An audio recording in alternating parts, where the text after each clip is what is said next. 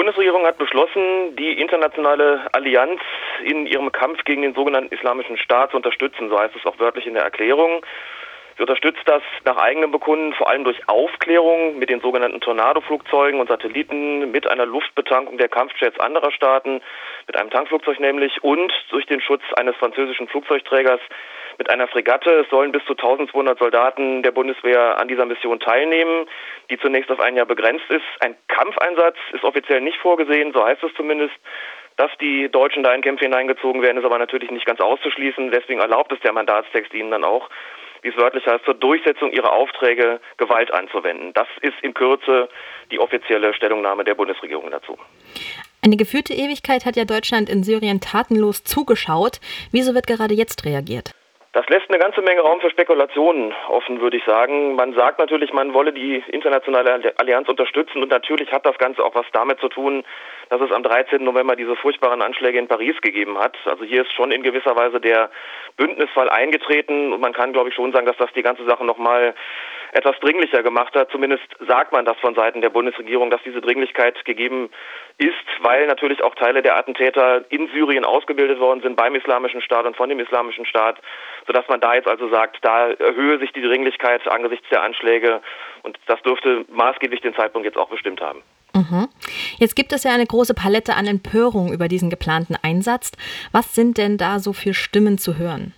Ach, es gibt natürlich ganz unterschiedliche Stimmen. Wenn man sich so ein bisschen im linken und friedensbewegten Spektrum umschaut, dann findet man da eine Reihe von Argumenten, die ich, sagen wir mal ganz neutral, als vertraut bezeichnen würde und teilweise eben auch als, ähm, als fragwürdig. Es gibt eine sehr prinzipielle Ablehnung eines Bundeswehreinsatzes, völlig unabhängig von seinen Zielen. Sarah Wagenknecht beispielsweise hat gesagt, Krieg macht alles nur noch schlimmer mit dem Islamischen Staat in einen Wettstreit zu treten, wer sich besser aufs Töten verstehe, das sei keine Lösung.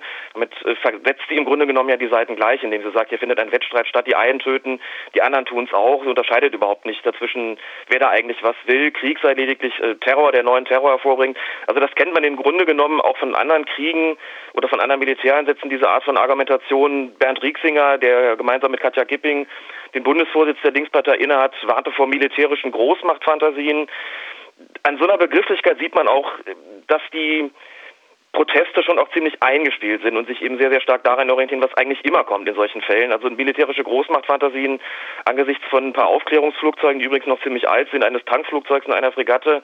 Also ich stelle mal in Frage, ob das wirklich hinreichend Beweise für militärische Großmachtfantasien sind, bei, aller Verständ, bei allem Verständnis für Kritik. Ansonsten heißt es häufig, Terror kann nicht militärisch besiegt werden. Mit jedem getöteten Zivilisten wächst der Hass gegen den Westen, es wachsen neue Terroristen nach der Terror sei ja nicht zuletzt durch westliche Militärintervention überhaupt erst entstanden und sei deswegen nicht durch denselben einzudämmen. Eine Bewegung wie der IS lasse sich nicht militärisch besiegen und so weiter und so fort. Das sind so die Argumente, die von friedensbewegter und linker Seite kommen und die jetzt überhaupt nicht konkret Bezug darauf nehmen, ob der Bundeswehreinsatz als solcher überhaupt geeignet ist, den islamischen Staat wirklich wirksam zu bekämpfen. Denn dass das notwendig ist, das stellen eigentlich auch die wenigsten Kritiker von der Linken und von der Friedensbewegung in Abrede. Es gibt also keine großen Sympathiebekundungen gegenüber dem IS. Aber man geht überhaupt nicht darauf ein, was da beschlossen wird, sondern es ist auf jeden Fall aus dieser Sicht grundsätzlich falsch, dass sich die, Bundesre äh, die Bundeswehr daran beteiligt und die Bundesregierung damit auch.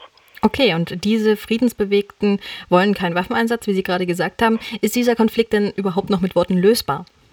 Man muss schon dazu sagen, dass es natürlich auch militärischer Mittel bedarf, um eine schwer bewaffnete Terrororganisation wie den Islamischen Staat zu bezwingen. Das aber wird von den genannten Gruppen, das wird von den Friedensbewegten und von den Linken eigentlich konsequent bestritten. Es heißt also, man müsse für eine finanzielle Austrocknung sorgen, man müsse auch den Nachschub an Kämpfern unterbinden. Letzteres würde ich auch absolut befürworten.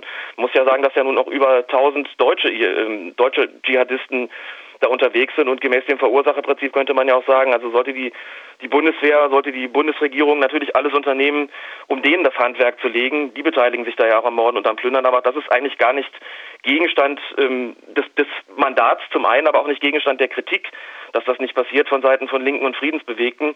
Aber da muss man sagen, mit Worten ist da sicherlich nicht mehr viel zu machen, das ist ganz klar. Und äh, die Verhandlungslösung, auf die da gesetzt wird, da habe ich auch meine Zweifel dran. Vor allen Dingen, wenn man sich anschaut, was für eine Koalition da eigentlich unterwegs ist.